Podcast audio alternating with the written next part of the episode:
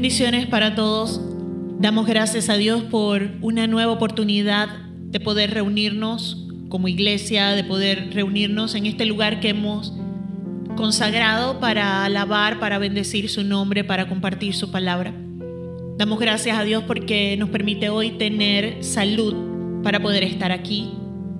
Damos gracias a Dios porque a pesar de que pasamos por diversas situaciones buenas y malas, Él está con nosotros, Él permanece fiel, Él nunca nos abandona. En esta semana ciertamente hemos pasado momentos muy duros, muy difíciles, pero fiel ha sido nuestro Dios. Fiel y bueno es Dios que Él nos ha sostenido con su diestra de poder. Amén. Hoy podemos decirle gracias Señor porque tus misericordias son nuevas cada mañana, porque grande es tu fidelidad. Gracias Dios porque tú eres el que nos sostienes. Y le invito que desde ya usted pueda entrar en comunión con el Espíritu Santo de Dios, con cada uno de los que aquí nos encontramos y que podamos unirnos en agradecimiento a Dios.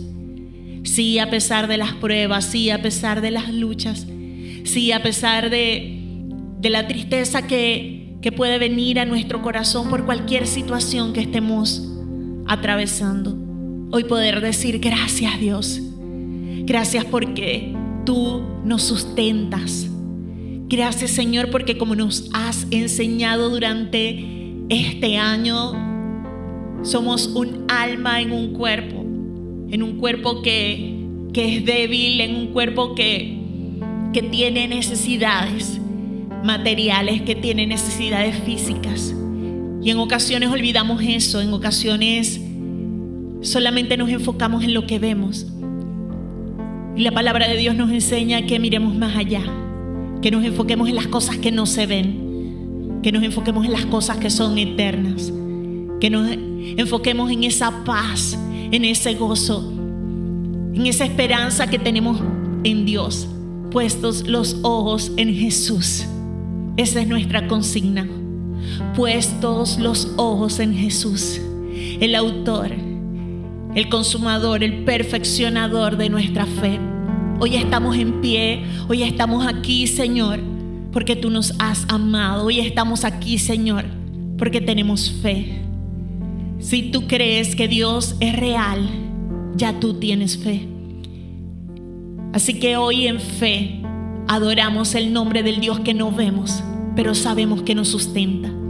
Adoramos al Dios creador, el único Dios verdadero el Dios que nos formó, el Dios que nos dio vida, el Dios que ha soñado con nosotros, el Dios todopoderoso que envió a su Hijo en rescate por nuestras almas, ese que prepara un lugar para nosotros en su presencia. Hoy Señor te decimos gracias. Hoy te decimos gracias Señor, porque hasta aquí tú nos has traído, porque hasta aquí tú nos has ayudado. Gracias Señor porque todo obra para nuestro bien. Gracias Señor porque tú hoy nos sostienes y nos llevas más allá. Nos llevas a tu presencia. Gracias Jesús. Gracias Jesús por permitirnos hoy contemplar la belleza de la majestad del Dios Todopoderoso. Gracias Jesús por permitirnos que el Espíritu Santo esté hoy con nosotros, consolándonos, abrazándonos. Que el Espíritu Santo esté hoy aquí con nosotros, llevándonos a toda verdad, fortaleciendo nuestras vidas. Gracias Jesús, porque hoy nos permites hablar con Dios. Gracias Jesús, porque hoy nos permites ser llamados hijos de Dios. Gracias Jesús. Al recordar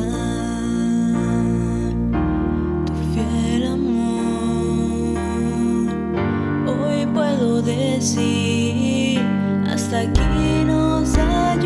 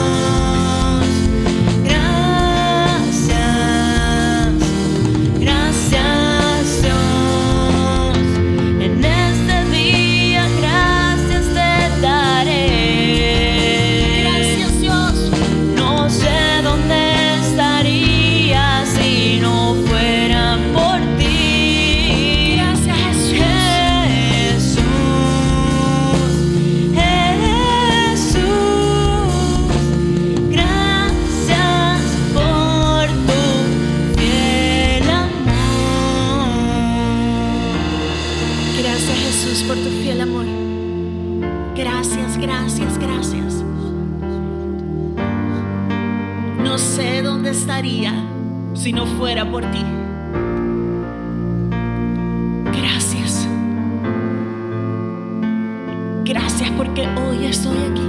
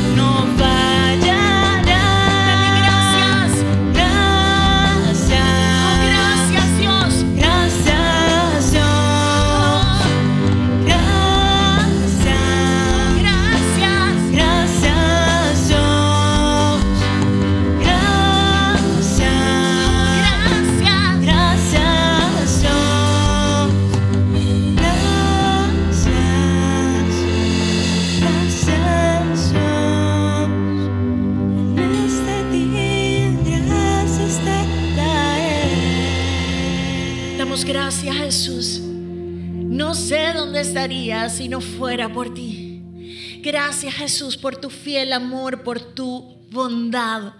Gracias porque tú me sostienes. Gracias Jesús.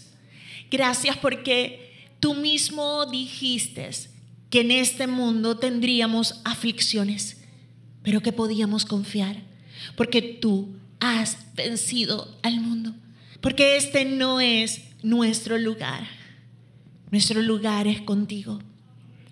Gracias Jesús, gracias porque en este mundo vamos a pasar por momentos difíciles, eso es seguro. Vamos a tener problemas, vamos a, pasar por circunstancias muy, muy fuertes. Y eso no significa que tú no existas o que tú no estás.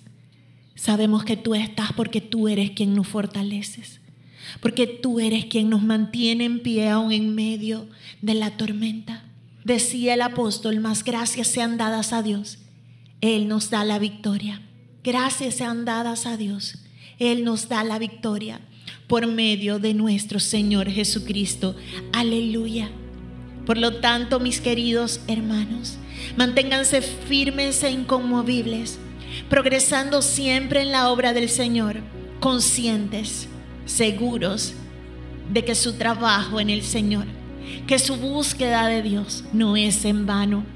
Este verso se puede aplicar al ministerio, al trabajo en la iglesia, pero En este momento el Espíritu Santo de Dios quiere decirnos que hay que forzarnos, que ser valientes para mantenernos firmes en el Señor, para mantener nuestra cordura, para no caer en depresión, para no caer en angustia en un mundo tan convulsionado, en un país donde todo es tan difícil, donde suplir nuestras necesidades básicas es tan difícil. El Señor nos dice que nuestro trabajo para suplir esas necesidades y para mantenernos confiando en Él, agradecidos en Él, no es en vano. Él trae hoy fortaleza a nuestras vidas. Él trae hoy soplo, aliento de vida a cada uno de nosotros. Si tú puedes creer en Dios, si tú puedes creer que Él es real, si tú puedes creer que su palabra es verdad, Él hoy te dice, puedes estar agradecidos. Él te da la victoria. Que podemos hoy estar agradecidos porque Él nos da la victoria. La victoria es que tú hoy estés aquí. La victoria es que tú hoy puedas levantar tus manos al cielo y continuar creyendo y confiando en Dios. La victoria es que tú puedas decir, Dios de amor, de bondad, eres fiel y sé que tú no me fallarás. Aleluya. Ya no soy esclavo del pesar. Ya no soy esclavo del temor. Ya no soy esclavo de la angustia. Ya no soy esclavo de las circunstancias. Yo soy hijo de Dios. Aleluya. Yo soy hijo de Dios. Yo soy hijo de Dios. Y esta tribulación momentánea producirá un gran peso de gloria. Un eterno peso de gloria. Porque es Jesús mi fortaleza. Porque es Jesús ese que murió, que resucitó, que subió al cielo. Mi rey, mi Señor. Él es mi ayuda. Aleluya. ¿A quién tengo en los cielos yo sino a ti? Fuera de ti no deseo nada en la tierra.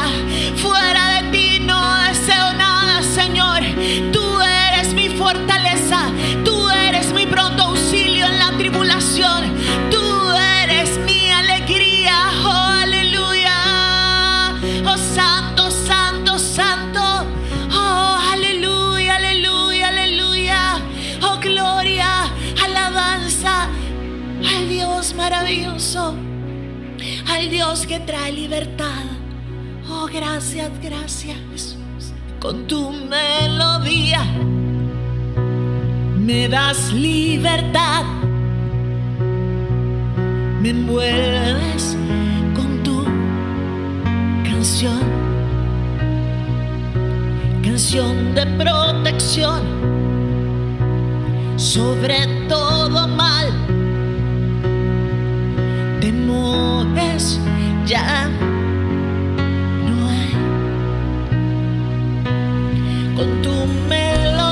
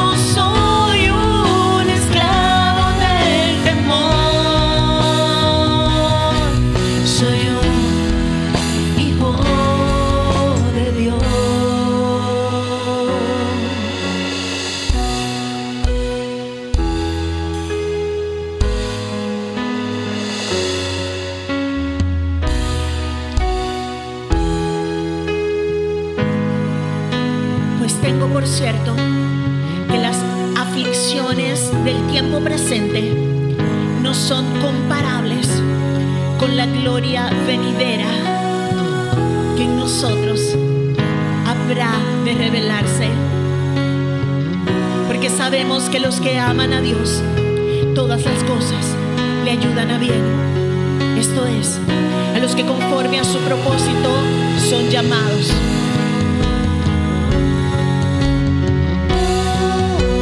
¿Quién nos separará del amor de Dios? ¿Tribulación o angustia? ¿O persecución o hambre? ¿O desnudez? ¿O peligro? ¿O espada? Antes, en todas estas cosas, somos más que vencedores por medio de aquel que nos amó por lo cual estoy seguro de que ni la muerte, ni la vida, ni ángeles, ni principados, ni potestades, ni lo presente, ni lo porvenir, ni lo alto, ni lo profundo,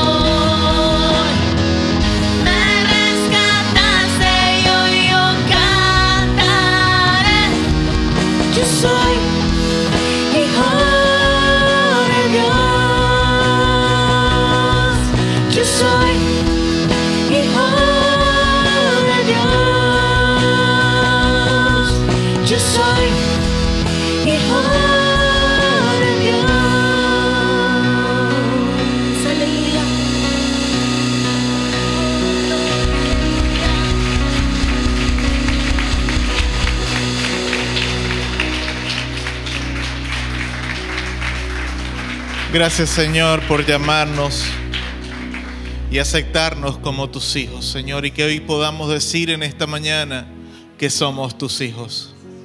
Oh, precioso Padre Celestial, y en esta mañana, cuando nos encontramos en tu casa, en el lugar donde nos reunimos como tus hijos, en el lugar en el que nos congregamos como tu iglesia, y dado que somos hijos tuyos, Señor, reconocemos que dependemos de ti. Nada podemos hacer, nada podemos tener, nada podemos suplir a nuestra familia, Señor, si tu papá no nos los provees primero.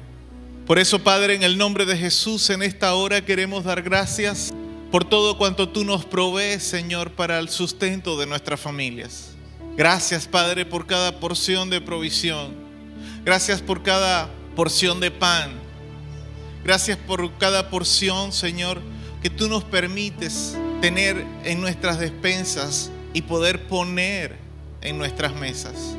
Gracias Padre por cada pieza de vestido, por cada par de zapatos, por cada momento en el que podemos cobijarnos, por cada día, cada noche que podemos cobijarnos en el lugar que nos has provisto como morada para nuestra familia. Gracias Padre por todo cuanto tú nos provees, porque si no fuera por ti, oh precioso Dios, nada pudiéramos proveer para nuestras familias.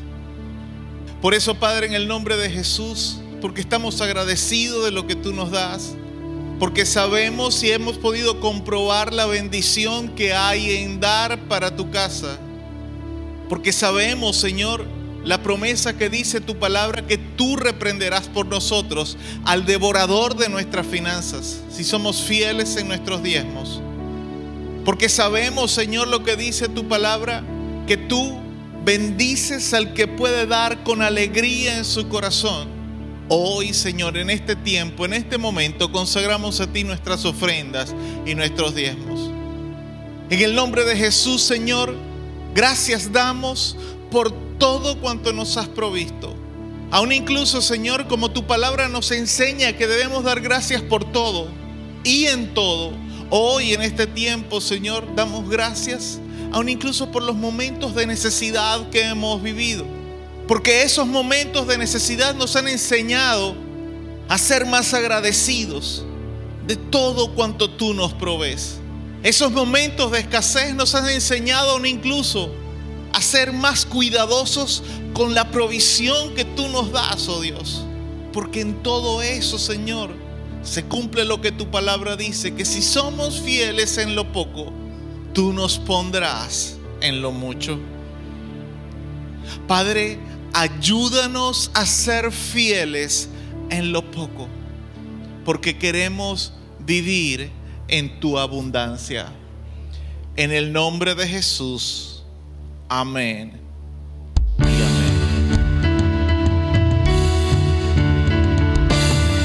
Continuamos adorando tu nombre, Jesús. Salvador, Mesías Redentor, nuestro Creador.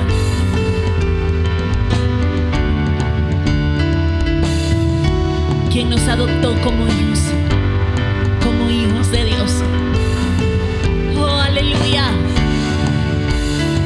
Te invito que tú puedas en este momento darle tu mejor adoración al Rey. Te invito a que puedas estar en pie, levantar tus manos al cielo y olvidarte de todo lo demás. Y declarar la grandeza y la santidad de ese Dios maravilloso.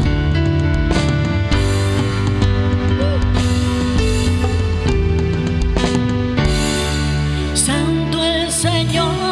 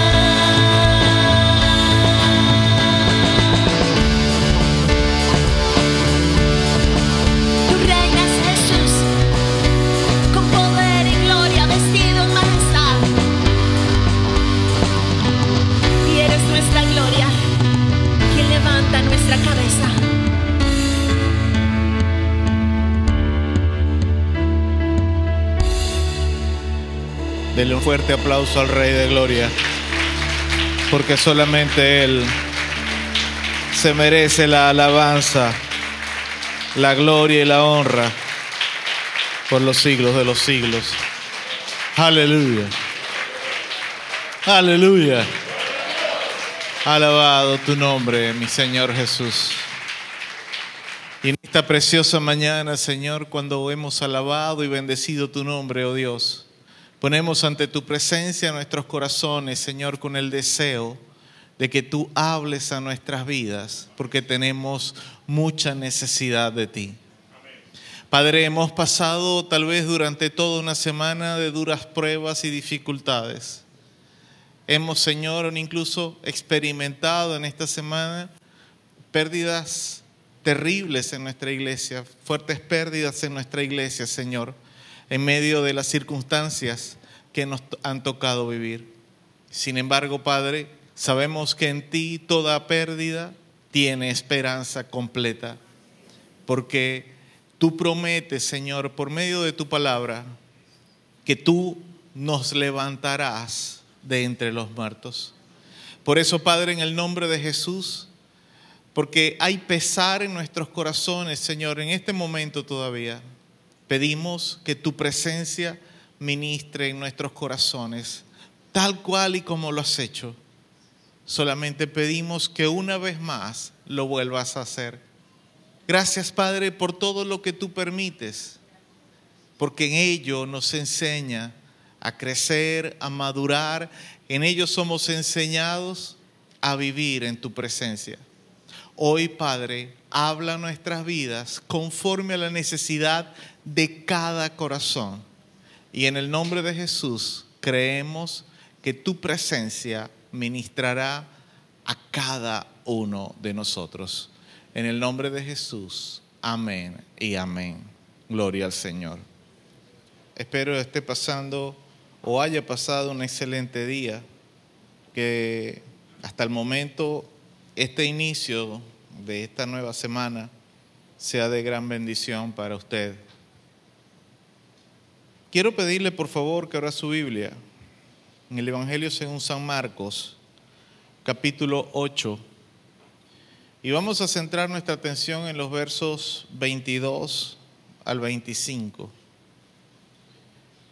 Evangelio según San Marcos, capítulo 8, versos 22 al 25.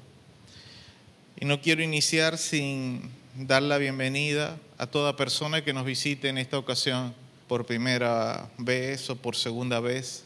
Le doy la más cordial bienvenida en nombre de toda nuestra iglesia. Y creemos que la presencia de Dios ministrará en su corazón de forma muy especial, de la misma forma en que Él lo hace con cada uno de nosotros en este tiempo. Y si es su tercera ocasión que nos visita, por supuesto que también es bienvenido o bienvenida. Pero yo estoy convencido que el Espíritu Santo de Dios está obrando en tu corazón Solamente quiero aconsejarte que sigas escuchando lo que Él tiene para decirte, porque es obvio que tienes una necesidad y el único que puede suplir esa necesidad es Papá Dios. Así que continúa escuchando lo que Él tiene para ti, porque son palabras de vida, palabras que van a saciar, que van a completar cualquier necesidad que puedas tener. Entremos entonces en nuestro mensaje en esta mañana. Y dice la palabra del Señor en el Evangelio según San Marcos, capítulo 8, versos 22 al 25, en la bendición del Padre, del Hijo y del Espíritu Santo. Vino luego a Bethsaida y le trajeron un ciego y le rogaron que le tocase. Entonces, tomando la mano del ciego, le sacó fuera de la aldea y escupiendo en sus ojos, le puso las manos encima y le preguntó si veía algo. Él, mirando, dijo, veo los hombres como árboles, pero los veo que andan. Luego le puso otra vez las manos sobre los ojos y le hizo que mirase y fue restablecido y vio de lejos y claramente a todos. Dios añada bendición, liberación, salvación y salud por su santa y bendita palabra. ¿Cuántos dicen amén? En nuestro mensaje de la semana pasada, el cual titulamos Nuestro propósito, abordamos el tema de la eterna pregunta que como humanos solemos hacernos en cuanto al dilema existencial. Es decir, la pregunta de ¿por qué o para qué estamos aquí en la tierra? ¿Para qué nacimos? ¿Cuál es nuestro propósito en este mundo? Y tratamos de responder a esa pregunta desde la perspectiva bíblica que nos enseña que como propósito primario o, a modo general, Dios creó al ser humano, a la raza humana, Dios la creó a su imagen y semejanza. Y con esas características que Dios creó a todos los hombres, lo hizo con el propósito de que llenáramos la tierra la sometiéramos bajo nuestro dominio y rigiéramos o regiéramos sobre él, es decir, gobernáramos en la tierra. Pero de forma más personal, de forma más particular, cada uno de nosotros tenemos también un llamado, un propósito en particular por el cual Dios nos ha dado la vida o para el cual Dios nos ha dado la vida. Y cada uno de nosotros decíamos en aquel mensaje, fuimos dotados con talentos de parte de Dios. Y con esos talentos, nosotros debemos encontrar el propósito para el cual fuimos creados por Dios.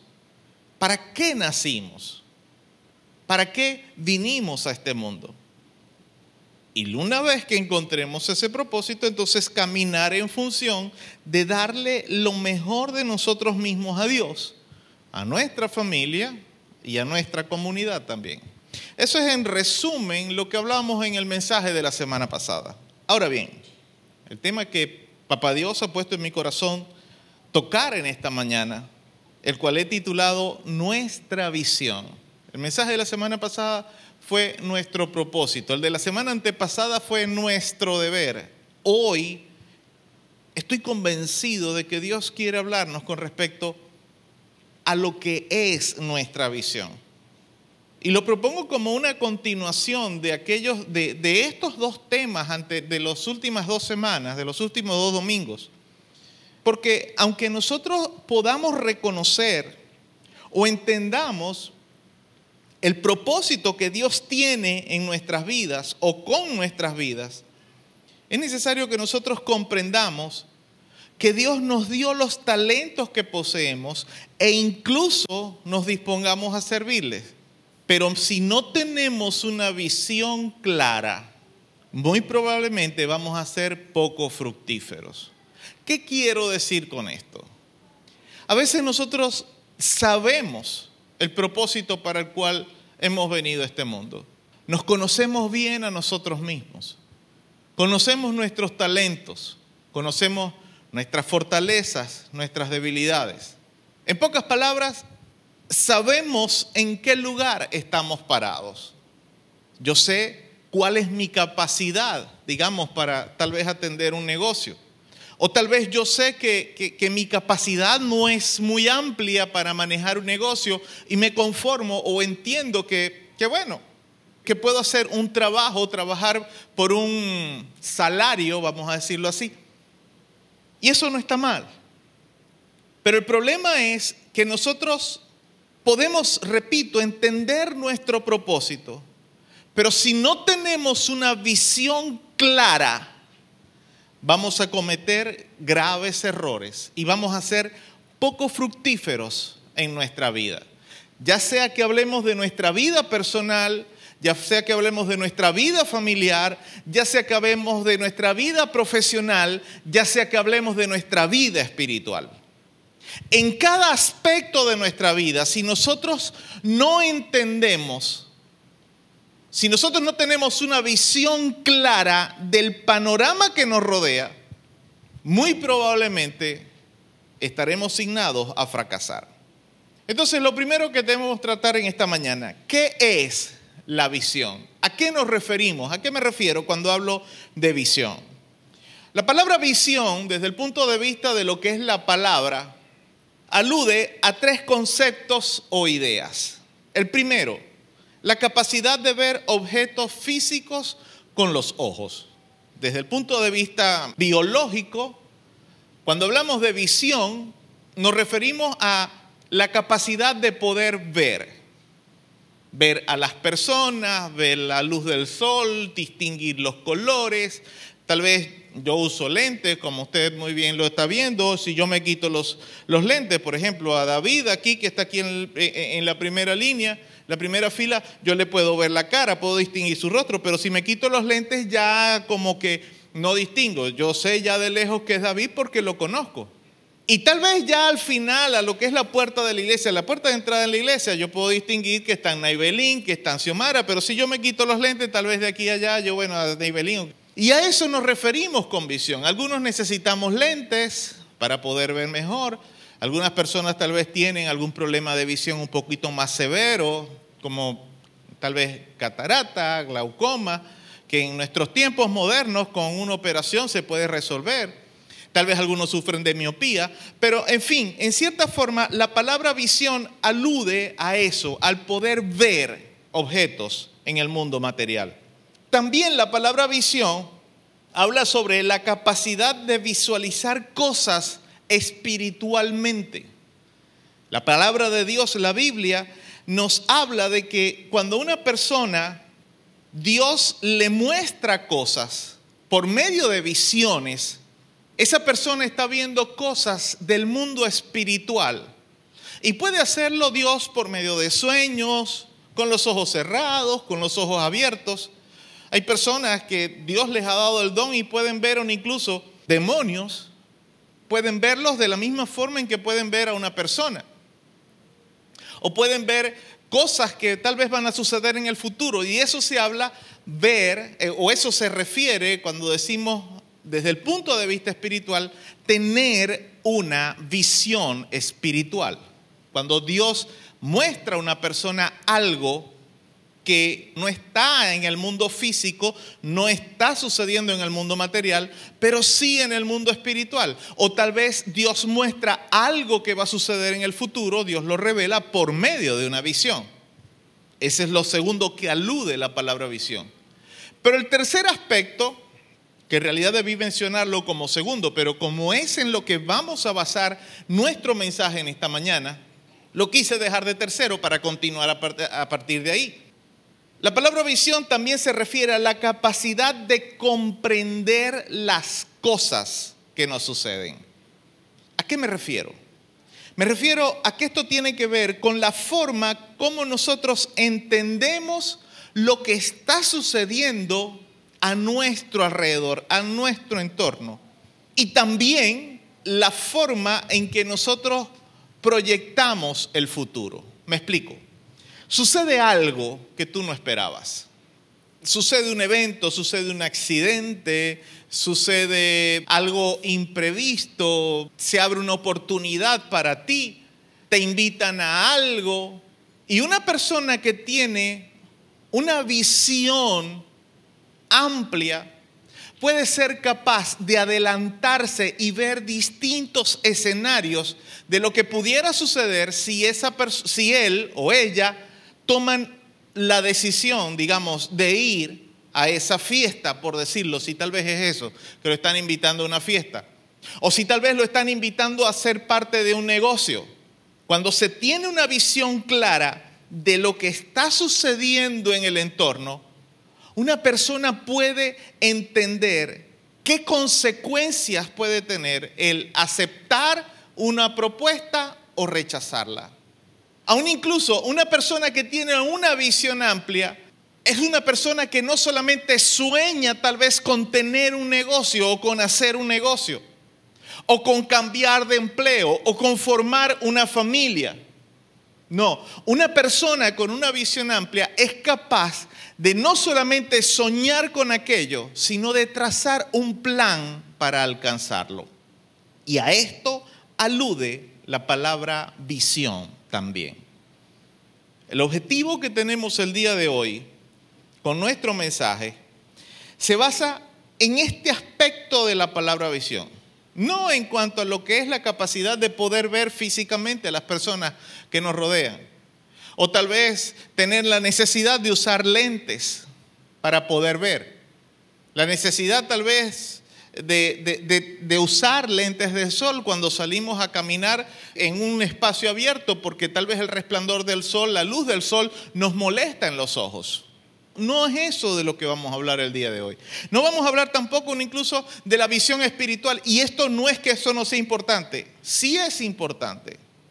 El propósito, el objetivo que tenemos el día de hoy con nuestro mensaje, el propósito que el Espíritu Santo puso en mi corazón, tratar en este mensaje el día de hoy, es que nosotros veamos por medio del milagro que Jesús hizo en este ciego, podamos entender que en esta progresión de este milagro también nos muestra cómo puede estar nuestra visión en el sentido de la forma en cómo nosotros comprendemos la vida que nos ha tocado vivir.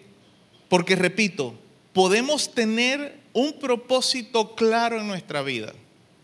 Pero si tenemos una escasa o nula visión, nunca, como dice el dicho por ahí, daremos pie con bola para alcanzar ese propósito. Yo no sé si usted me está entendiendo en lo que quiero decir. ¿Sí me está entendiendo? Ok. Entonces, hablemos de nuestro segundo punto visión progresiva. Nuestro pasaje, vamos a leerlo nuevamente para refrescarlo ya después de esta introducción. Vino luego a Bethsaida y le trajeron a un ciego y le rogaron que le tocase. Entonces, tomando la mano del ciego, le sacó fuera de la aldea y escupiendo en sus ojos, le puso las manos encima y le preguntó si veía algo. Él, mirando, dijo, veo a los hombres como árboles, pero los veo que andan. Luego le puso otra vez las manos sobre los ojos y le hizo que mirase. Y fue restablecido.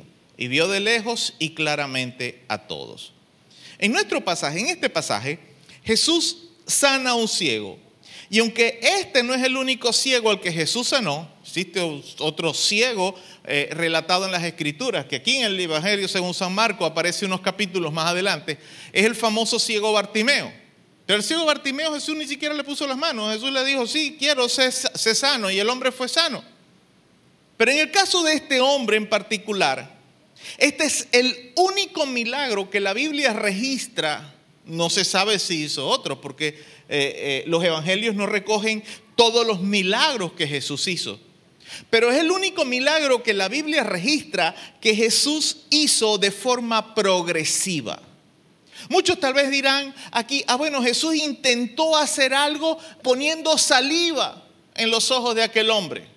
O escupiendo de forma directa, tirándole un escupitajo en los ojos de aquel hombre. Yo entiendo que Jesús nos está dando una enseñanza con respecto a algo tan importante como lo es la visión que nosotros podemos tener para alcanzar nuestros propósitos. Y repito lo que decía hace un momento, todos los propósitos, cualquier propósito en nuestra vida. Este, repito, es el único milagro que Jesús hizo de forma progresiva. Y esto puede enseñarnos muchísimo sobre la forma en cómo el Señor trata con nosotros. ¿A qué me refiero? Me refiero a que en el relato de este milagro hay tres condiciones en las que este hombre se encuentra. Este hombre necesitado de un milagro se encuentra. La primera condición en la que él está cuando lo llevan a Jesús es una condición de invidente, es decir, no puede ver. Tal vez este hombre, por los demás sentidos que poseía, él podía saber ciertas cosas del mundo en que, que estaba, en el, mundo que le rodeaba. Tal vez podía saber que era de día, de mañana, de mediodía o de tarde, por el calor que hubiera durante el día. Tal vez si lo sacaban fuera, él no podía ver el sol, pero al sentir los rayos del sol sobre su piel, él decía, está el sol bien caliente. Tal vez este hombre no podía saber que ya el almuerzo estaba listo, pero su sentido del olfato le decía, ya la sopa está casi lista, ahorita me dan el almuerzo. ¿Por qué? Porque olía el hervido cuando ya lo estaban haciendo.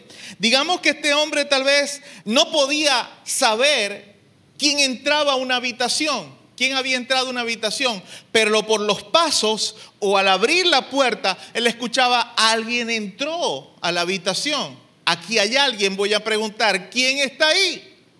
¿Por qué? Porque su oído, su sentido de la audición le decía que alguien había entrado. Pero aunque este hombre tenía otros sentidos que le ayudaban a ubicarse en el espacio que le rodeaba y a interactuar con las personas, a interactuar con el medio ambiente, este hombre estaba incapacitado para poder ver. Él no podía con exactitud saber lo que estaba pasando, porque no tenía visión. Ahora, la primera parte del verso 23 nos dice, entonces, tomando la mano del ciego, le sacó fuera de la aldea. Jesús estaba en una ciudad y es de entender que hubo gente que llevó ante Jesús a este ciego porque uno incluso dice que le rogaron que lo sanase. Jesús agarra al hombre y se lo lleva fuera de la aldea, con el propósito de sacarlo del ruido, del bullicio que hacía toda la gente a su alrededor. Y esto me habla a mí de que Jesús quería tratar con él de forma personal. La primera condición entonces en la que estaba este hombre era una condición de invidente, incapacitado de poder ver. Pero aunque tenía otros mm, sentidos y podía ubicarse en el espacio, necesitaba la visión. Pero Jesús antes de hacer el milagro lo saca aparte, lo saca del, bullicio de tanta gente a fin de poder tratar con él de forma personal. El segundo estado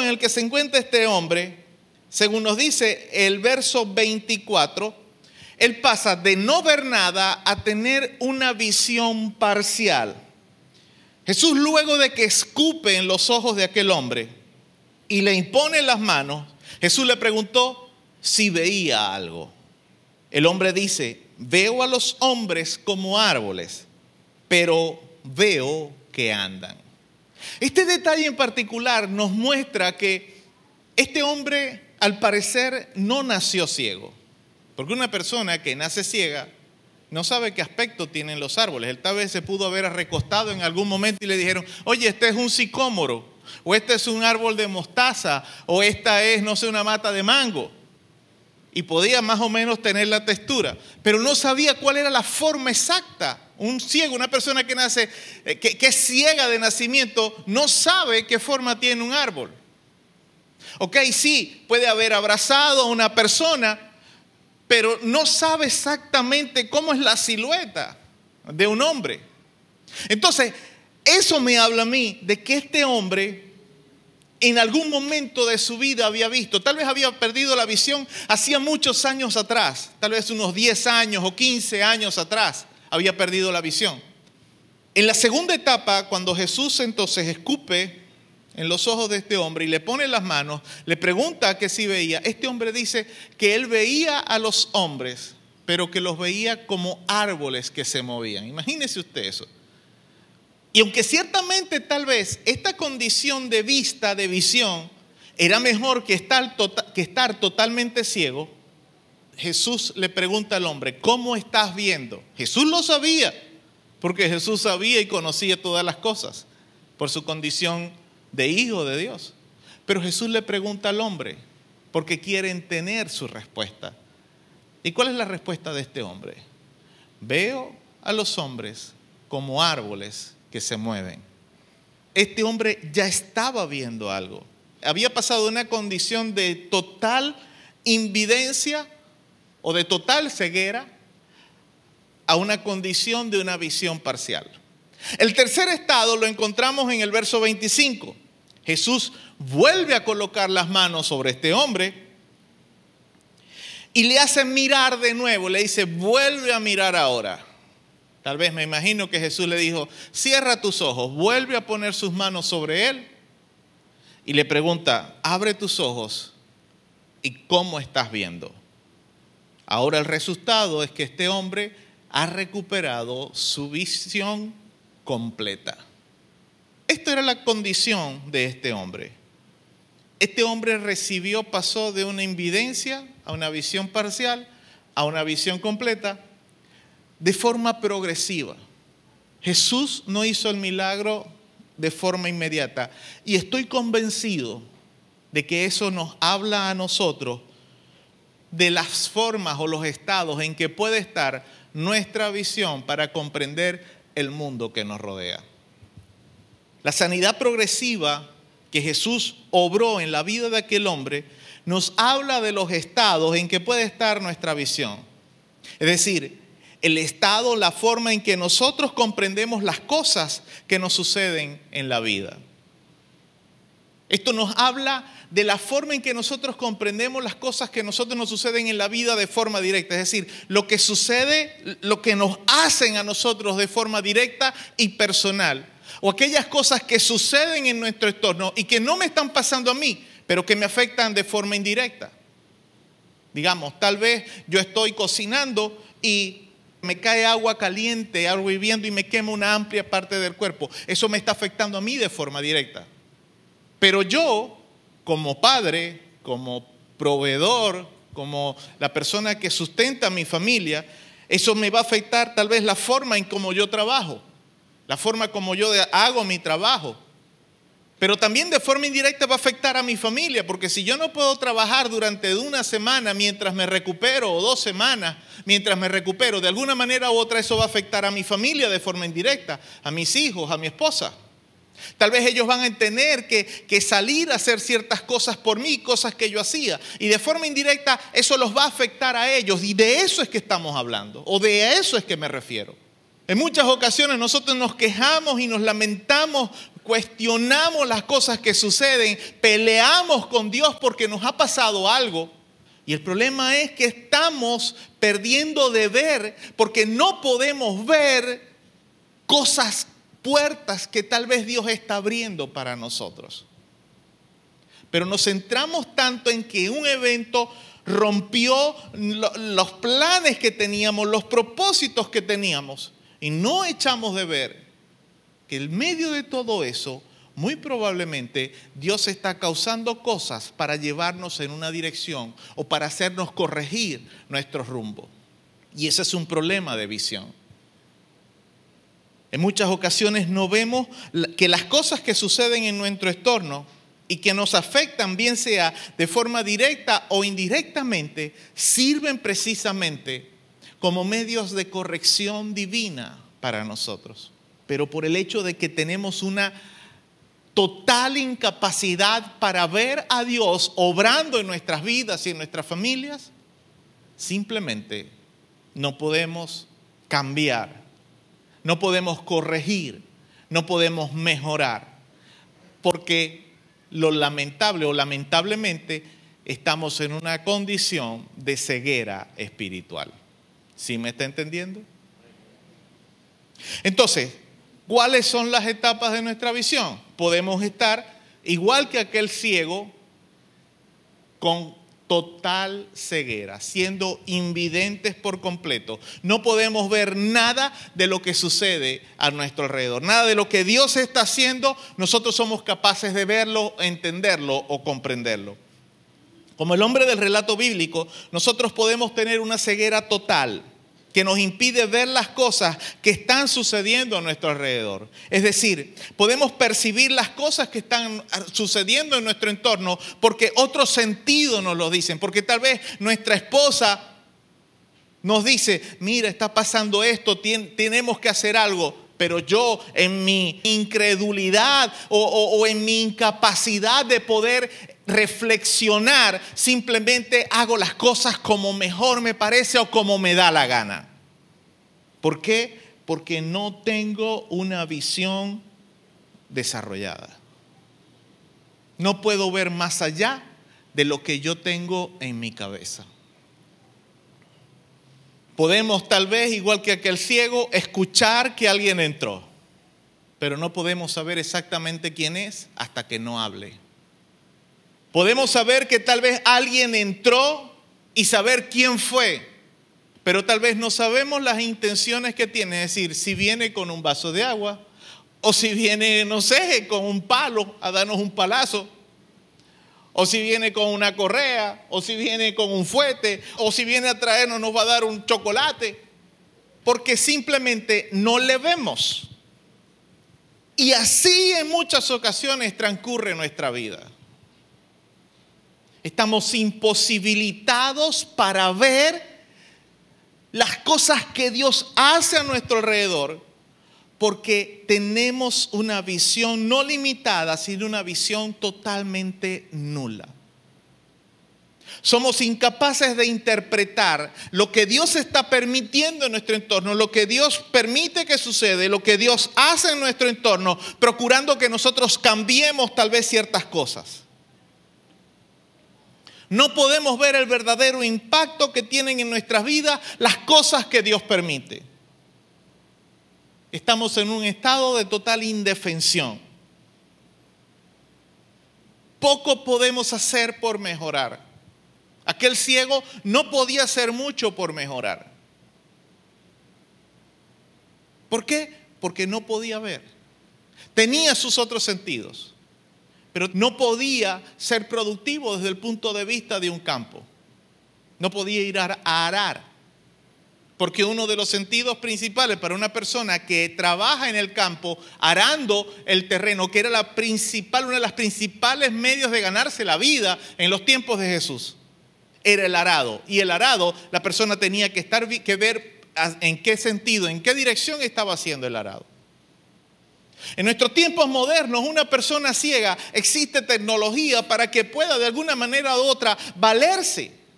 La tecnología ha ayudado mucho a eso, a las personas con incapacidades, bien sea auditivas, visuales. Pero en los tiempos de Jesús, la tecnología, no había tecnología que pudiera ayudar a una persona con incapacidad de este tipo. Aquel ciego no podía hacer mucho por mejorar. Cuando nosotros tenemos incapacidad de visión, nosotros no podemos hacer mucho por mejorar tampoco. Y ese es el tipo de personas que siempre, por lo general, como dice el dicho, tropiezan con la misma piedra. Repiten los mismos errores una y otra vez. ¿Por qué? Porque no tienen visión. Una y otra vez personas se aprovechan de ellos. Una y otra vez la misma persona les hace daño y los hiere. Una y otra vez son víctimas de engaños. Una y otra vez abusan de ellos, de su confianza porque no tienen capacidad para ver. No son capaces de aprender cuando alguien está usando palabras lisonjeras, vamos a utilizar la misma expresión bíblica.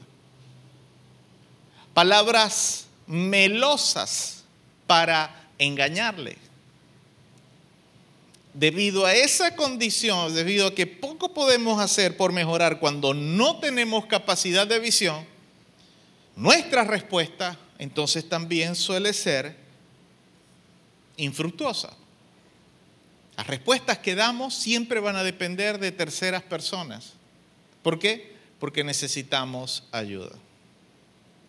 Una persona ciega, a medida que va adquiriendo experiencia, ¿ok?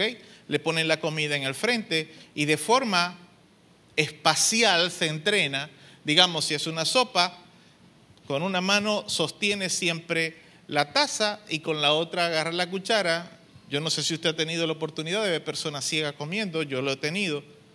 Y me he fijado en eso, que con una mano toman la taza y con la otra meten la, la, cuchara, la cucharilla, como quiera que le queramos llamar, en, la sopa y, van llevando. y más o menos se defienden para poder alimentarse. Pero siempre, eventualmente, necesitan de alguien que les recoja el plato, que los ayude a, hacer ciertas cosas. Ahora, hablemos del segundo estado, visión parcial. Cuando nosotros decidimos por voluntad propia o las circunstancias nos llevan a pedirle al Señor Jesús que nos devuelva la visión, la capacidad de ver, la capacidad de comprender cómo las cosas que están sucediendo nos afectan, lo primero que el Señor tiene que hacer es llevarnos lejos de las voces de la gente. Igual que hizo con el ciego. Dios tiene que sacarte de las voces que te están hablando constantemente para Él hacer que tú de forma progresiva recibas tu visión y puedas comprender cómo te afecta el mundo que te rodea. ¿Sabes por qué? Porque al sacarte del bullicio de la gente, tú vas a dejar de depender de esa gente. Y él entonces te va a empezar a preguntar a ti de forma directa, ¿cómo estás viendo? ¿Qué estás comprendiendo? Esto que te está sucediendo, dime cómo te afecta. Y Dios comienza a tratar contigo. Lo primero que Él va a hacer, repito, es llevarnos lejos de la gente de las voces de la gente, porque el bullicio de la gente impide que podamos comenzar a ver. ¿Por qué? Porque primero nosotros siempre comenzamos a ver como, eh, como aquel hombre, es decir, de forma distorsionada. Cuando hablamos de comenzar a percibir el impacto de las cosas que nos rodean, siempre comenzamos de esta forma. El hombre, como dijo que veía? Veo a los hombres como árboles que se mueven. Pues bien, tú cuando digamos este caso de personas que siempre te están haciendo daño, tú vas a comenzar a entender, ah, por eso es que esta persona solamente se acerca a mí cuando tiene una necesidad. De resto, ni me habla, ni me mira, ni me busca, ni me dice nada. Tú no estás entendiendo por completo cómo es la persona, ni de qué forma te afecta pero ya puedes comenzar a entender cómo es el carácter de la persona. Ya puedes comenzar a entender de qué formas te está hiriendo. Ya cuando tú comienzas, cuando el Señor te lleva afuera y comienza a tratar con tu visión, y tal vez a muchos no les vaya a gustar lo que voy a decir, y te escupen los ojos, tú vas a comenzar a entender muchas de las cosas que te han sucedido en tu vida. Pero es importante que cuando Dios te pregunte, cuando en medio de esa situación, cuando Dios te pregunte, ¿cómo estás viendo? Es importante que seas sincero con Dios. Porque, ¿sabes? A veces nosotros intentamos ser mejores que Dios. Así como en muchas ocasiones queremos ser más buenos que Dios con muchas personas. A veces intentamos ser mejores que Dios. Mire, yo he escuchado personas que dicen, yo convierto a esta persona. Yo me lo gano para el Señor porque me lo gano. Y no, tú no te ganas a nadie. Porque quien convierte y quien hace la obra en las personas es el Señor Jesucristo, no tú y el Espíritu Santo, no tú. Tú simplemente eres un instrumento, una herramienta. Y tal vez al final, después de mucho hablar a la persona, después de mucho predicarle, después de mucho orar por esa persona, tal vez ni siquiera es contigo con quien esa persona hace la decisión de fe, sino que es con otra persona más pero tú no tienes, pero tú por lo menos vas a tener la satisfacción de que tú ayudaste a alguien, de que tú le predicaste a alguien. Pero nuestro problema es que en muchas ocasiones queremos ser más buenos que Dios. Mire, cuando hay personas que tal vez nos han hecho daño por mucho tiempo, que tú pongas distancia con esas personas, que tú te alejes de esas personas, eso no es pecado. Y no los estás rechazando tampoco. Pero es gente que ya tú has comprobado, que ya tú sabes que reiteradamente, que en reiteradas ocasiones han dañado tu corazón. Lo mejor es que pongas distancia con eso. Es como digamos, no sé, que tú tengas una mata, unas matitas de rosas en la entrada de, tu casa. Y todos sabemos que las rosas tienen espinas. Ok, es muy bonita pero cada vez que tú pasas cerca de las rosas, te van a, rozar la pierna y tal vez te van a, rajuñar o te van a hacer una herida. ¿Qué tienes que hacer? Ok, es bonita, pero manténla a cierta distancia de tu piel, porque te hace daño. A veces tenemos que hacer así con las personas. Toda alma humana es preciosa ante Dios, pero no significa que toda alma humana sea buena para mí. Yo no sé si me entiende lo que quiero decir. El tercer estado en el que nosotros podemos llegar, visión completa. De forma obvia, este es el estado ideal en el que debemos tener nuestra visión. Porque cuando nosotros podemos ver el impacto que tienen las cosas que suceden en nuestro entorno, nosotros seremos también capaces de tomar las mejores decisiones. Pero repito, necesitamos que cuando Dios nos pregunte, cuando el Señor nos pregunte, ¿cómo estás viendo? Y que Dios no lo va a hacer, el Señor no lo va a hacer cuando trate contigo, no lo va a hacer de forma literal. No va a bajar, no se va a abrir el cielo y te va a preguntar, oye, Eudo, ¿cómo estás viendo esta situación? ¿Qué tal? No, tú vas a estar en situaciones y tú vas a entender cómo, vas a sentir como si Dios te estuviera preguntando, ¿cómo ves? ¿Qué estás entendiendo de esto? ¿Cómo estás interpretando esto? ¿Cómo te afecta esto que está sucediendo en tu vida? ¿Qué decisión vas a tomar? Eso te va a llevar a tener una visión completa. Mire, cuántas veces nos hemos quejado de situaciones que nos suceden que rompen nuestros planes, que descuadran nuestros propósitos.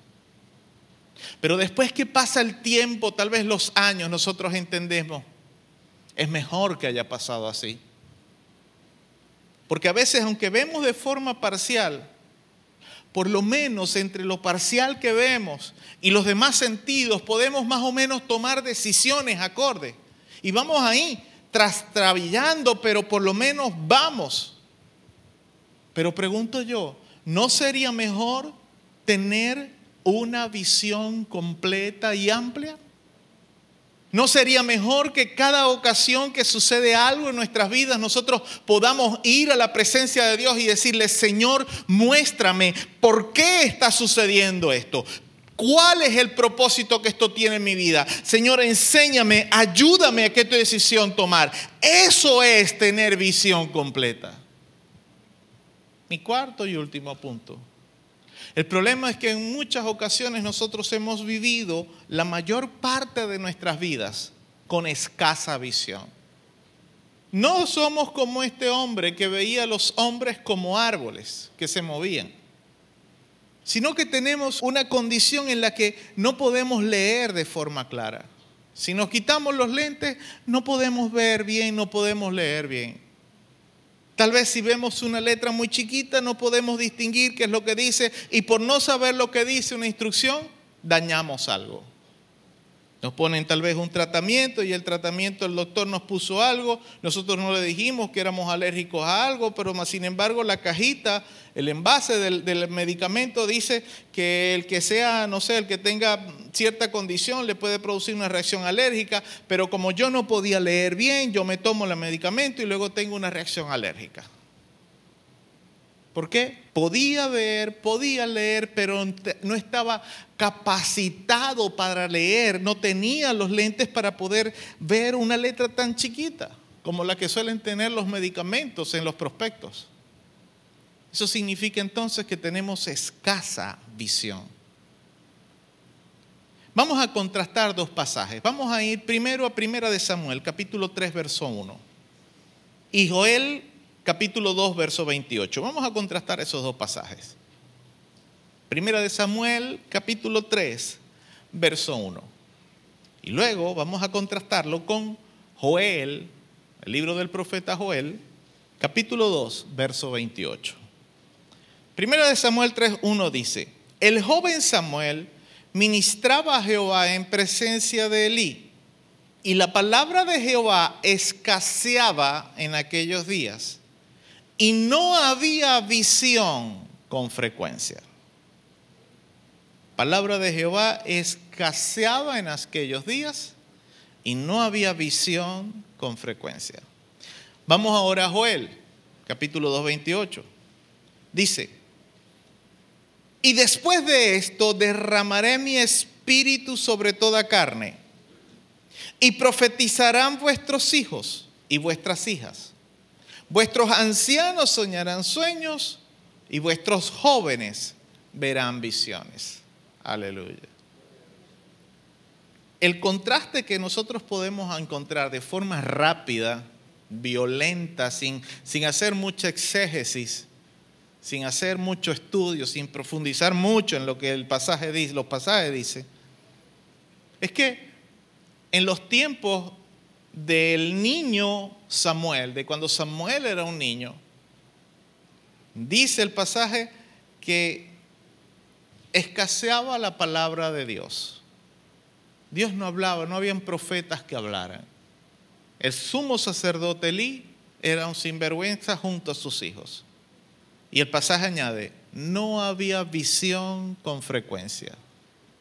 Nadie veía nada de parte de Dios. Todo el mundo hacía lo que mejor le parecía. En el libro de Joel, capítulo 2, Dios le dice al profeta Joel que le diga al pueblo de Israel que cuando la gloria de Dios descendiera, cuando el Espíritu Santo fuera derramado sobre el pueblo, hasta los jóvenes tendrían capacidad de ver, tendrían sabiduría y entendimiento, discernimiento para tomar las mejores decisiones. Pero lamentablemente, aunque la promesa del Espíritu Santo ha sido derramada en los corazones de aquellos que, que, hemos aceptado al Señor Jesucristo como nuestro Señor y Salvador personal, muchas veces pareciera que la iglesia estuviese viviendo en los tiempos del niño Samuel palabra de Dios escasa, poco estudio y entendimiento de lo que la palabra de Dios dice. Y obviamente, cuando yo tengo poco entendimiento, cuando yo me preocupo poco por estudiar lo que la palabra de Dios dice, mi visión, la comprensión de lo que me sucede va a ser también nula. Porque lo que al cristiano, lo que al Hijo de Dios le da la capacidad de poder ver con claridad es la palabra de Dios. Es triste tener que reconocer que en muchas ocasiones nosotros hemos estado viviendo como cristianos de escasa visión. Y hoy el llamado es a que le pidamos a Dios que nos ayude de la misma forma que el ciego, que le roguemos al Señor que nos dé la visión necesaria. Porque escúchame, tal vez hay gente que se puede estar jactando de tener una visión 2020. Yo no cometo errores. Yo trato de vivir mi vida perfecta, mi vida es perfecta tal cual y como está. Y lo suelen decir porque en muchas ocasiones de su vida han sido capaces de discernir o entender las situaciones que están sucediendo, las cosas que les suceden, y tomar decisiones o tener acciones conforme al propósito de Dios en su vida en ese momento en particular. Y gloria a Dios por eso, qué bueno, me alegro por eso. Pero ¿sabes qué es lo triste de esto? Que en muchas ocasiones nos actamos de algo e inmediatamente después nos estamos cayendo con la misma piedra que nos caímos hace tal vez uno, dos o tres años atrás. Si algo nos enseña este milagro progresivo que Jesús hizo en este ciego, es que todos los días nosotros necesitamos renovar nuestra visión mientras estemos en este mundo. En este mundo, nada de lo que hay en este mundo es perfecto, nada. Dios creó un mundo perfecto cuando hizo todo, cuando creó todo en este mundo. Aún incluso el hombre, el primer hombre y la primera mujer fueron perfectos cuando fueron creados. Pero a causa del pecado todo se, fue, se, corrompió, todo se dañó. Entró la maldición de pecado, entró la maldición de las enfermedades, entró la maldición de, la destrucción familiar, entró la maldición de dañar los pensamientos de los individuos. Por eso es que nosotros necesitamos renovar nuestra visión mientras estemos en este mundo. Porque en este mundo nada es bueno, nada es perfecto. Todo de alguna manera u otra está corrompido.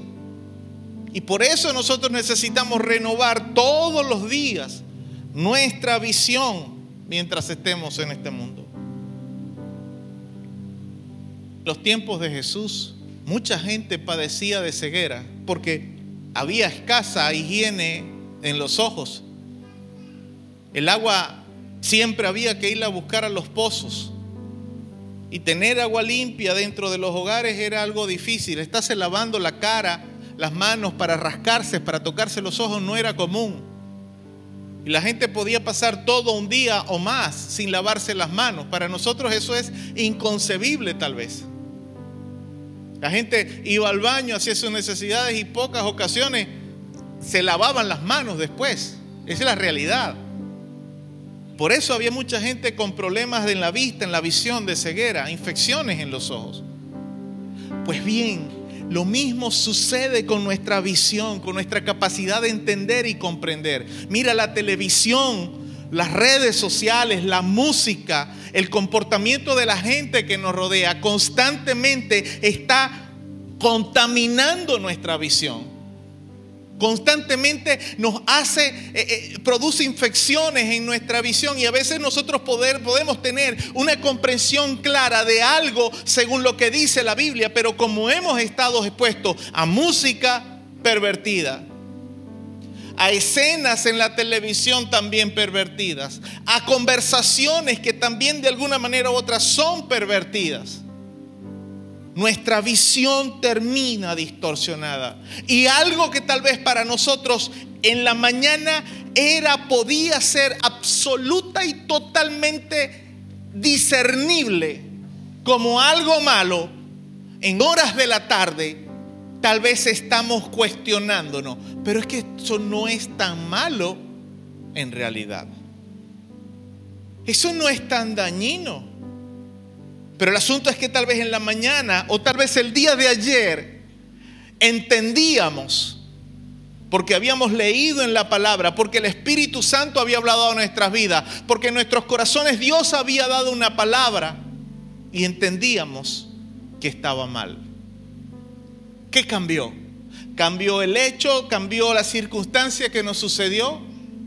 ¿Cambiamos nosotros? ¿Cambió la palabra de Dios?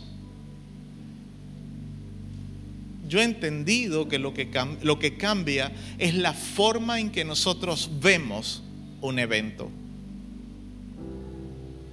Yo me he dado cuenta en mí, no voy a hablar por nadie, voy a hablar por mí. Las veces que he cometido serios y graves errores, me he dado cuenta que el problema he sido yo. Y he sido yo, no por ser yo o por mí mismo, sino por la forma como interpreto, como veo lo que está sucediendo la forma como escucho lo que tal vez mi esposa me está diciendo, la forma como entiendo lo que mi hija me dice, la forma como el vecino me habla. Y entonces mi respuesta, obviamente, si no estoy entendiendo bien, mi respuesta va a estar mal también. Lo mismo sucede cuando suceden cosas de forma fortuita pasan eventos inesperados y tal vez podemos comenzar a culpar a Dios. Tal vez podemos culparnos nosotros mismos o culpar a otras personas. Pero sabes, si tu visión es completa, tú vas a comenzar a poder entender lo que dice Romanos 8, 28. Y ese pasaje dice que para los que amamos a Dios, todo nos ayuda para bien. Así que yo quiero pedirle por favor que cierre sus ojos en este momento. Padre, en el nombre de Jesús, te doy gracias por tu palabra, gracias por permitirme ministrar conforme a lo que tú pusiste en mi corazón para este tiempo. Padre, en el nombre de Jesús, te pido que la palabra que tú has hablado a cada uno de nosotros, la forma en la que tú, Señor, quieres instruirnos y llevarnos a que podamos tener una visión clara en este tiempo. Te pido que de esa forma, oh Dios Espíritu Santo, nos lleves a cada uno de nosotros. Es difícil tal vez para nosotros, Señor, poder entender en qué forma nuestra visión está afectada. Porque tal vez hay cosas que podemos ver. En ocasiones hay niños que nacen con problemas visuales bastante severos. Y de alguna manera u otra se, acostumbran, se adaptan, porque nosotros los seres humanos tenemos la, la gran virtud, la gran ventaja de poder adaptarnos a todos, acostumbrarnos a todo. Pero cuando estos niños les colocan lentes o los operan y pueden comenzar a ver de forma clara, sus vidas mejoran de forma drástica o dramática. Padre, tal vez muchos de los que estamos aquí hemos pasado la mayor parte de nuestra vida con una visión parcial.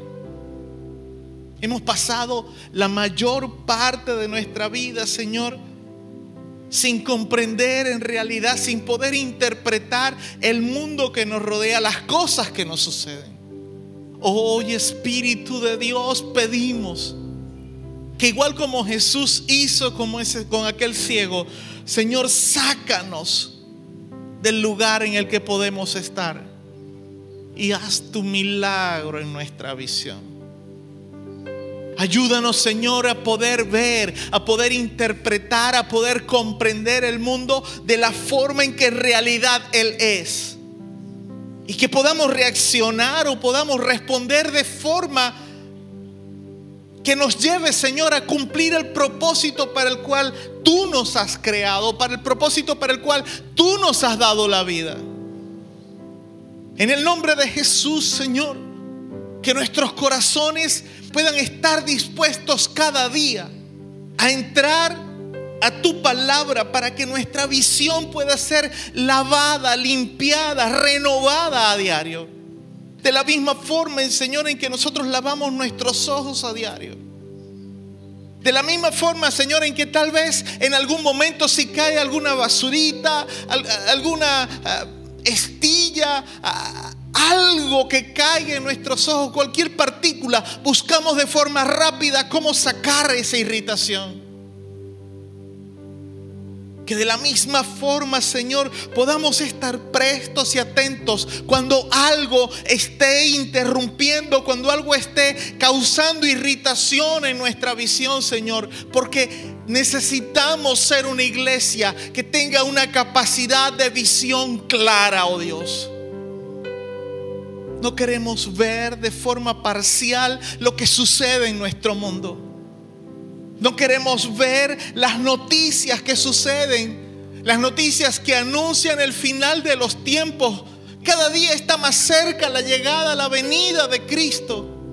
Y verlas como eventos fortuitos o cosas casuales. Necesitamos, Señor, aprender a interpretar y a ver esas cosas en su justa dimensión y medida. Pero es, imposible, será imposible poder verlas, Señor si tú no nos sacas fuera del bullicio que a diario atormenta nuestros corazones. Padre, en el nombre de Jesús, que dejemos de ser personas cristianos con escasa visión. Tal vez hemos sido llamados por ti a servir en tu obra. Pero hemos estado por mucho tiempo, Señor, como en los días del niño Samuel donde escaseaba tu palabra y no había visión. Espíritu Santo de Dios, renueva nuestra visión. Y haz como dice en el libro de Joel, capítulo 2, verso 28, donde se nos dice que los jóvenes tendrían visiones que nuestros hijos y nuestras hijas serían profetas y profetizarían, que incluso los ancianos tendrían sueños en los cuales les serían reveladas cosas excepcionales. Pero nada de eso va a suceder, Señor, mientras seamos cristianos, seamos creyentes con visión escasa.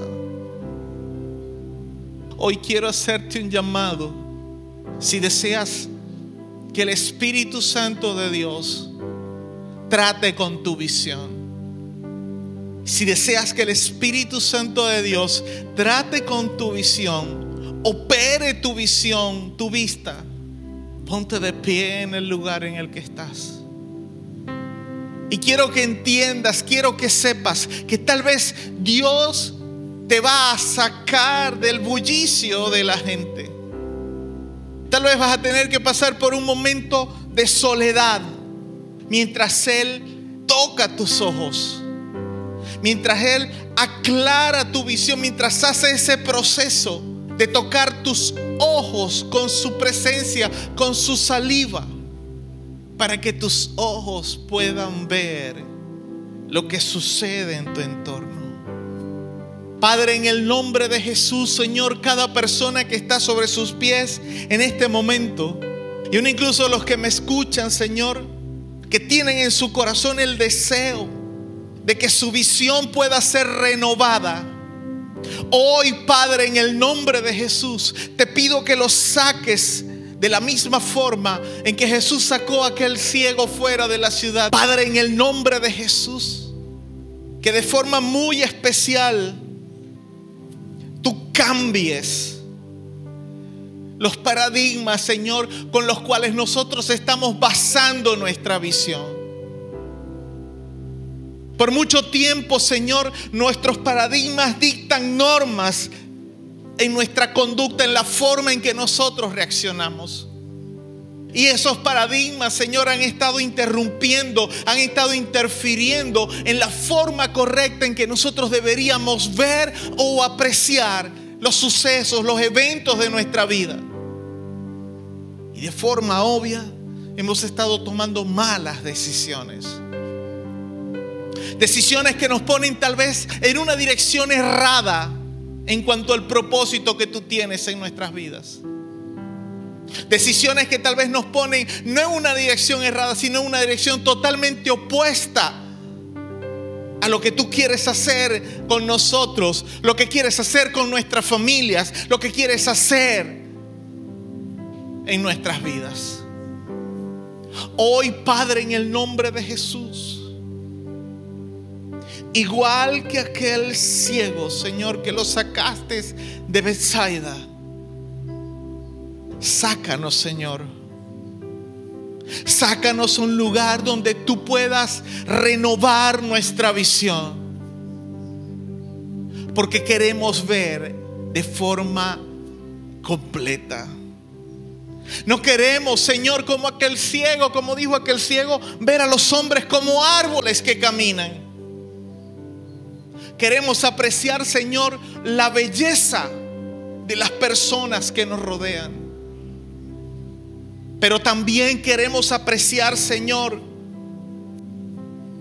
cuando hay personas en nuestro entorno que son horribles, que están feas, para nosotros poder no criticar, no herir o saherir con nuestras palabras, porque están tal vez feas u horribles sino para decirles de forma directa, tú necesitas que la presencia de Dios te embellezca. Pero si yo no puedo apreciar la belleza de una persona o lo feo que una persona puede estar, sino que los veo a todos como árboles de forma distorsionada, no voy a poder diferenciar, no voy a poder discernir quién es uno y quién es el otro. Tal vez aún incluso para mí mismo necesito poder ver cómo soy, cómo estoy. No pararme frente al espejo y ver simplemente como un árbol, un árbol que intenta tal vez peinarse o vestirse. Necesito pararme frente al espejo y poder verme a mí mismo Hoy necesitamos eso, Señor. Levanta tu mano por un momento y dile conmigo, Señor Jesús, necesito que renueves mi visión. Ayúdame a ver. Ayúdame a ver claramente. Rompe mis paradigmas Rompe lo que he sido por tanto tiempo y ayúdame a ver de forma correcta.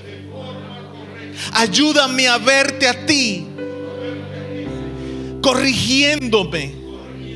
Ayúdame a ver en tu palabra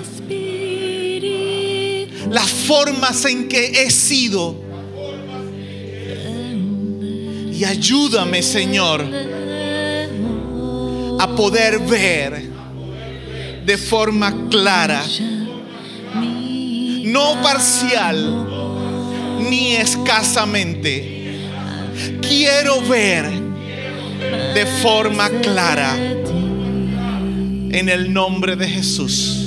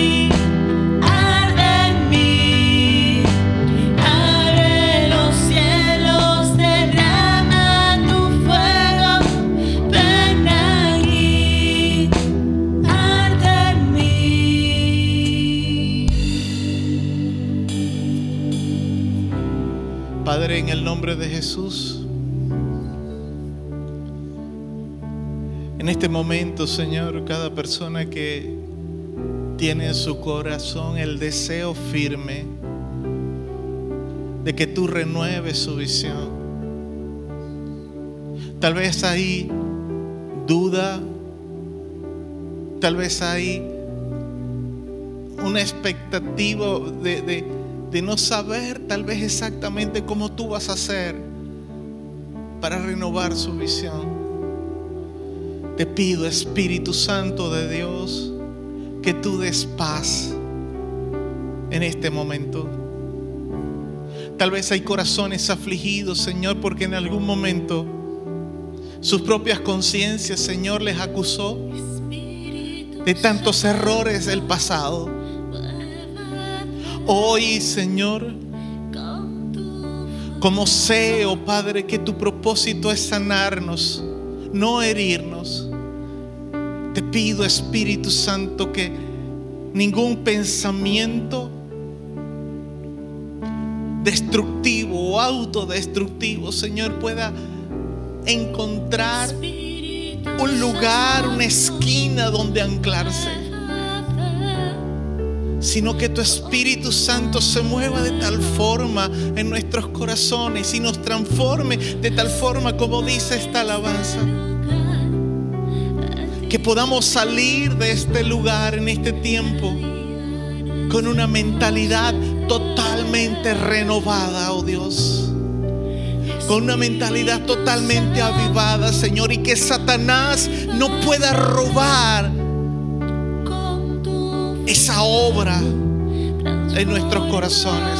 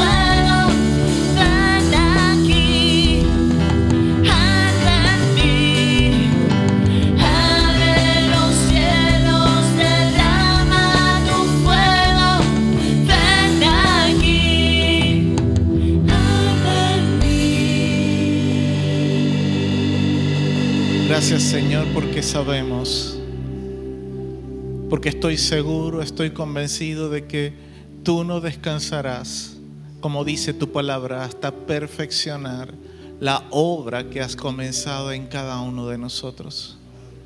Nuestro deber solamente es someternos cada día, ir cada día al taller del Maestro a que perfeccione. Nuestro deber es ir cada día a tu presencia para que tú laves nuestros ojos y podamos ver de forma clara todo lo que tú tienes preparado para nosotros. En el nombre de Jesús. Aleluya. En esta mañana tenemos ministración de cena del Señor. En nuestra iglesia, nuestro ministerio, tenemos solamente dos normas para participar de este sacramento. Primeramente, que tú hayas aceptado al Señor Jesucristo como tu Señor y Salvador personal. Porque con este sacramento nosotros afirmamos nuestra convicción de que Jesucristo vino en carne, padeció, murió y resucitó y ascendió y está sentado a la diestra del Padre. Y eso es lo que nosotros proclamamos con este sacramento. Entonces, si tú nos has aceptado al Señor Jesús en tu corazón para que limpie tus pecados, tiene sentido que participes de esto. Y lo segundo es, el segundo requisito es que en este momento tú sientas en tu corazón la certeza, la tranquilidad de que estás bien, que estás en paz con Dios, es decir, no tienes ningún pecado que confesar a Dios, ni ninguna ofensa por la cual disculparte o pedir perdón a los hombres o a alguna persona.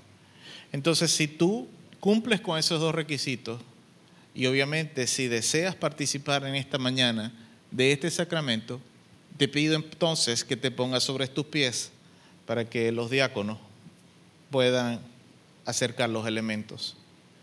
Pero oramos al Señor primeramente para consagrar estos elementos. Padre, en el nombre de Jesús, por tu palabra sabemos que el Señor Jesús en su última cena en esta tierra, antes de ir a la cruz, la hizo con sus discípulos y ordenó que cada ocasión que recordaran aquel momento, estarían proclamando que Él vino a esta tierra, murió, resucitó y ascendió a los cielos. Padre, como nuestro deseo en esta hora es conmemorar lo mismo, pedimos Señor que nuestros corazones puedan estar en total y plena integridad contigo en este momento. Y consagramos estos elementos, Señor, en este tiempo, en esta mañana, para que puedan servir, Señor, como recordatorio de lo que Jesús hizo en aquel cenáculo. Por eso, Padre, en el nombre de Jesús, primero que nuestros corazones estén en integridad. Y segundo, que al momento de, este, de esta ceremonia, tú puedas traer libertad, entendimiento y tú puedas derramar grandes bendiciones sobre tu iglesia. En el nombre de Jesús. Amén y amén. Este quebrantado, a tus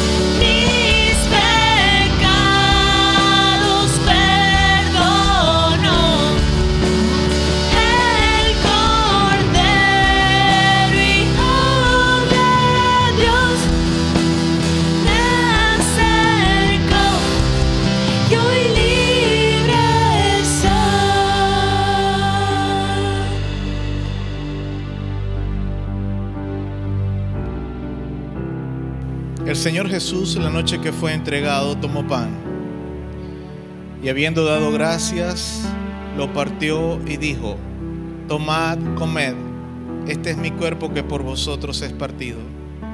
Haced esto en memoria de mí. Mis hermanas, mis hermanos, comamos del pan que simboliza el cuerpo de nuestro Señor Jesús.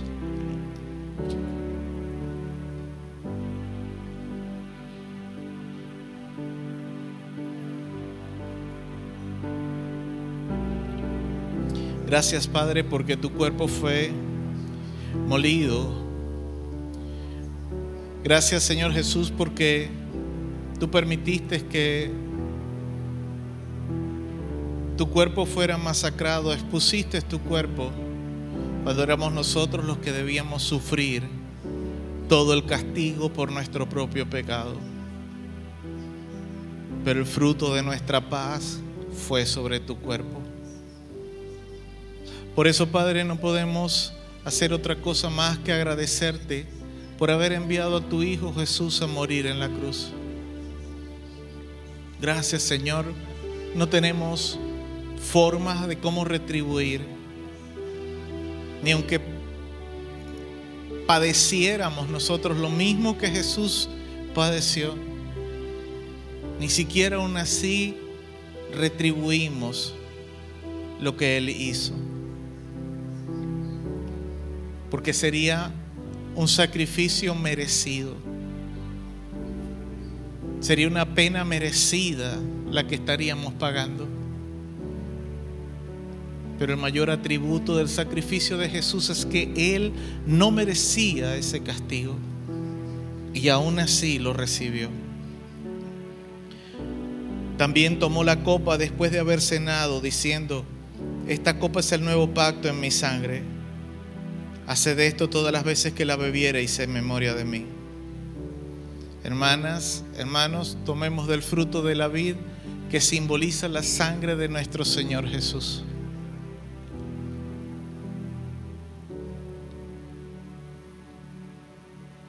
Gracias Señor porque tu sangre fue derramada en esa cruz.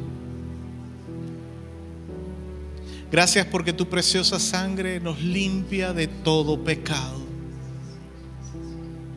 Es tu sangre, Señor, por la que podemos tener entrada ante el trono de la gracia y dirigirnos al Dios creador de todo el universo y decirle, Padre mío, hoy Señor agradecemos en medio de, este, de esta ceremonia, agradecemos todo lo que hiciste por nosotros. Gracias por lavar nuestra, nuestro corazón. Gracias por presentarnos como justos ante Dios, aunque en realidad no lo somos. Gracias Señor, porque incluso tu palabra dice que por medio de tu sacrificio, aún incluso por medio de eso, somos sanos de toda enfermedad. Por lo tanto, Padre, en el nombre de Jesús, hoy creemos que tú pasas tu mano sanadora por nuestras heridas. Toda herida, Señor, toda infección, toda llaga, toda enfermedad, Padre, que en el nombre de Jesús hoy pueda haber en nuestros cuerpos. Creemos, Señor, que somos sanos, oh Dios. Por fe, Señor, declaramos, nos declaramos sanos en el nombre de Jesús. Aún incluso, Señor, toda herida espiritual, toda herida emocional que pueda haber en nuestros corazones, hoy, Señor, en fe decimos que estamos sanos. Creemos en el nombre de Jesús que nuestras familias son sanas. Creemos en el nombre de Jesús que nosotros mismos somos sanos toda enfermedad, toda herida, toda llaga es sanada en el poderoso nombre de Jesús para la gloria de Dios y para bendición y victoria nuestra. Aleluya. Aleluya, gracias Señor por sanarnos. Gracias Padre porque hace dos mil años en la cruz tú pagaste por nuestra sanidad integral en el nombre de Jesús. Oh,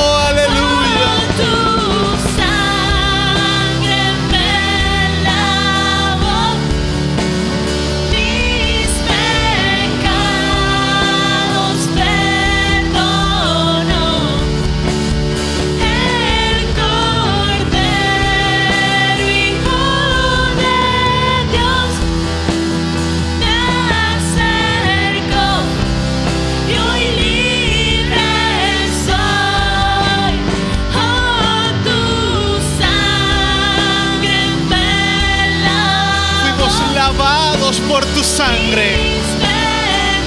Fuimos perdonados por tu sacrificio. Y aún nuestras enfermedades son puestas en jaque por el Cordero inmolado.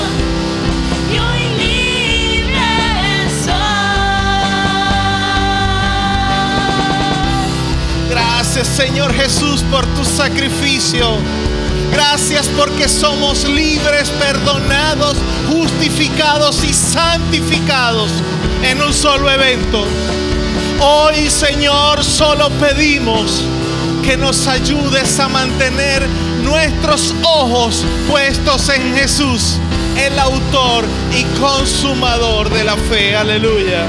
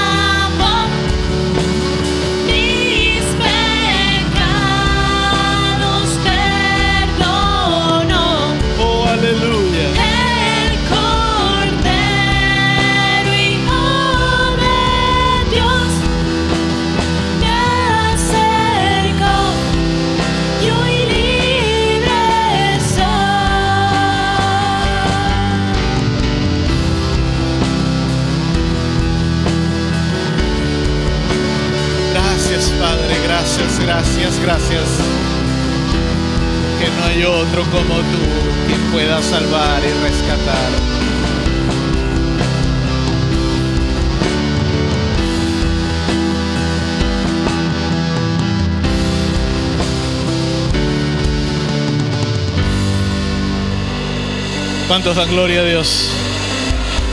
Un fuerte aplauso al Señor si puede hacerlo, porque Él se merece la alabanza, la gloria, la honra, el honor, el poder, el dominio y la majestad por los siglos de los siglos. Aleluya. Aleluya. Antes de finalizar, solo quiero recordar las actividades de nuestra iglesia durante esta semana. El, el día miércoles a las 7.30 de la noche tendremos nuestro servicio de oración.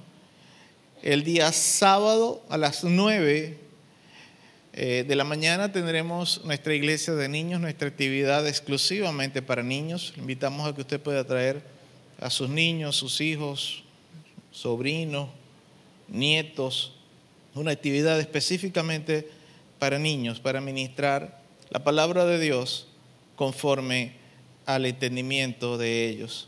El mismo sábado a las 10.30 tendremos nuestro servicio de jóvenes. El domingo a las 8.30 de la mañana tendremos este servicio que estamos próximos a finalizar. Oramos entonces para finalizar en esta mañana. Padre, en el nombre de Jesús, te damos gracias por tu amor, tu bondad y tu misericordia. Hoy, Señor, cuando hemos estado en tu casa, alabado tu nombre, que tú has hablado a nuestras vidas y hemos participado del sacramento de la cena del Señor, solamente queremos decirte gracias, Padre. Gracias por ser tan bueno con nosotros, tan maravilloso.